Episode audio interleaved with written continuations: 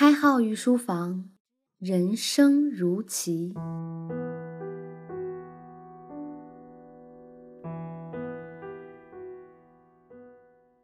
御书房的各位听官们，大家好，欢迎收听博弈论重新制作的内容，我是开号。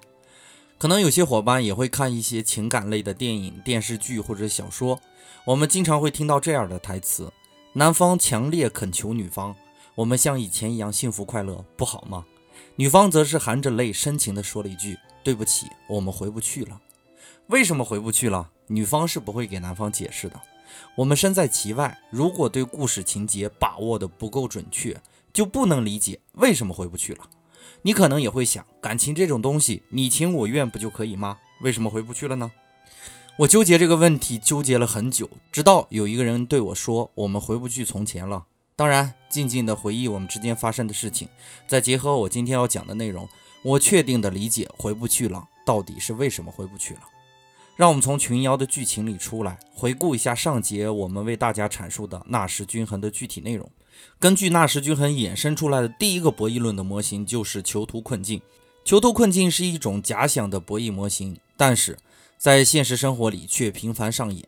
如果你开始接触博弈论了，我们就先放下对世态炎凉、人心易冷的感叹，好好研究一下这个模型到底是什么内涵。两个嫌疑人 A 和 B 被警察带进警察局。警方对两个人进行了分隔审问，给二人开出了具体条件，条件如下：一，如果你没招供，对方招供了，你会被判处十年有期徒刑，对方无罪释放；反之亦然。二，如果你们都招供了，每个人判六年有期徒刑。三，如果你们都抵赖了，我们也拿你们没招，只能释放你们。你猜这两位嫌疑人会怎样呢？首先，假定这两个嫌疑人都是理性的。假定其中一个就是你，你会选择抵赖吗？你要仔细想想，如果你抵赖了，对方却选择了招供，对方一样可以获得你俩同时抵赖的好处，所以对方按道理来说不太会有可能选择抵赖。那么退而求其次，如果我招供了，无论对方是否招供，我都是利益最大化的行为，这个策略对于我来说更有利。于是，几乎所有的罪犯都选择了坦白从宽。这就是囚徒困境。当两位理性人陷入囚徒困境的时候，往往最终的决策不是二人都最有利的结果，而是彼此都选择对自己最有利的结果，那就是在第一时间放弃对方。夫妻本是同林鸟，大难临头各自飞。从囚徒困境来看，不是不存在的。这就是我们面对的真实的世界。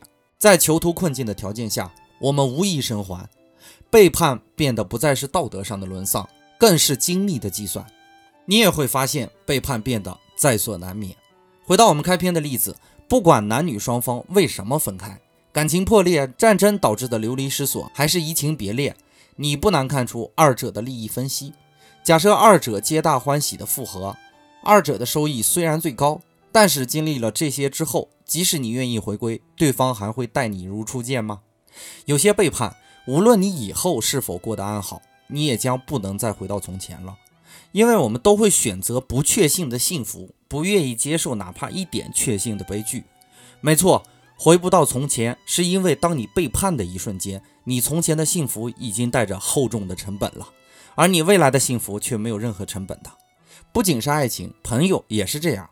年少的你们童言无忌，在一起快乐的度过每一天。而当你们秉持不同的价值观，甚至面对不一样的利益诱惑的时候，你还会记得你曾经和他说过要做一个刚正不阿的人吗？你会秉持着你们最初对于世界的看法活着吗？往往不是这样。或许有一天，你现在的生活在儿时看来简直是悲剧，但是你依然会碰到你儿时的玩伴，和你一样选择了背叛各自的誓言。明朝学者宋濂在他的文章中记载了这样一个故事。两位同窗发誓，以后即使做官，也坚决不趋炎附势。但是后来，其中有一位入朝做了官，听说了某人是当朝的红人，于是清晨去拜访。没想到提着灯笼的他，却在这位高官府邸的门前，却看到了正在等开门的同窗好友。所以，如果你有一个朋友曾经和你很要好，你们有共同的价值观，但是你们如今天各一方。如果有幸坐在一个桌子上，不要问对方最近在干嘛，也不要和他提你们曾经的豪言壮语。那个和你一起畅想未来的他，在你们分开的时候，可能碍于各种追求，早已经把你们的坚持抛在脑后了。不是因为他势利，而是因为你们的誓言不足以承载他的未来。庄子在其著作《南华经》也叫《庄子》一书大宗师篇里记载了这样一个故事：泉河鱼相与处于陆，相许以诗，相濡以沫，不如相忘于江湖。与其欲摇而非桀也。不如两忘而化其道，什么意思呢？开好简单的用白话文给大家解释一下：泉水干涸了，两条鱼被困在干涸的河床上，它们互相呼出湿气，湿润对方，彼此用唾沫滋养对方。这是多么忠诚的一段鱼啊！但是他们都在感叹：与其我俩生不如死，不如当初我们在江河之中就不要彼此认识。我们总在赞美尧帝对人民的贡献，也总在批评夏桀对人民的残暴。其实又有多少人真的能看到事物发展的真髓呢？我们总看到囚徒困境下背叛的可耻，谁又想过我们有没有给背叛者以后路呢？谁又敢允许背叛者试错呢？或者你也会对他说：“你放心去吧，当你在外面累了，记得回来找我。”可是他又怎么可能回来找你呢？相忘于江湖才是背叛者们最好的归宿。背叛不是道德的沦丧，而是利益的使然。正如尼采所说：“人性的，太人性的，这就是我们。”而如果你想更清晰地看清楚关于背叛者的故事，那你要坚定地抛弃对错。好的故事是没有对错的，只有纠葛。我们的生活就是一篇篇好的故事。我听过很多听众来找我诉说，他失恋了，对方抛弃了他，而我给他们最好的解决方案只有一个：不要理对方的背叛，而是坚定地做你自己。对方不会回来的。因为你们一旦走到囚徒的选择，面对利益的取舍，过去的幸福将会是必然回不去的。而如果你想让对方再次陷入囚徒困境的选择，那你就把自己变得足够美好，美好到让对方觉得曾经放弃你是多么的愚蠢。那对方将又会陷入到另一种囚徒困境里去，到底要不要回来找你呢？毕竟你们曾经都是有过感情基础的。接下来的答案一定是不要选择复合。因为你提升了，对你来说，你再次背叛他的收益还是最好的。因为你也许会遇到比他更优秀的人，到那时候你依然会陷入爱情，享受爱情，而他只有悔恨，不能给一个囚徒再次背叛你的机会。更主要的原因，背叛将会是你唯一的选择。在节目的最后呢，我们用历史上真实的案例为本节的囚徒困境画上一个逗号。为什么要说是逗号呢？原因在于，如果我们都有可能进入囚徒困境。那么我们就有可能创造囚徒困境，让别人进入。所以，如果你还在感叹背叛后的伦理失衡以及人性的苍凉，那就听完下面的故事吧，还算是一个比较有意思的故事。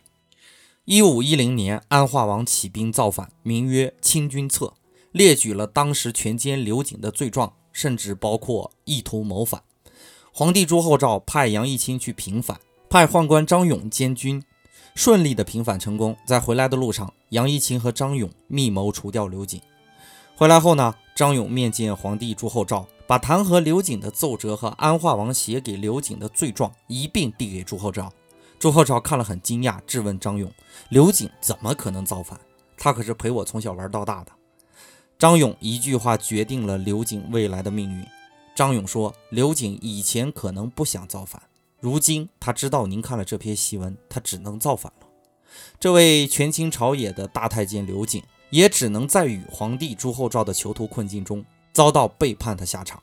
而至于杨一清和张勇设计的囚徒困境的机理所在呢？我们下节博弈论会为大家详细解释。感谢您宝贵的时间，感谢您收听本节目，我们下节再见。开号于书房。人生如棋。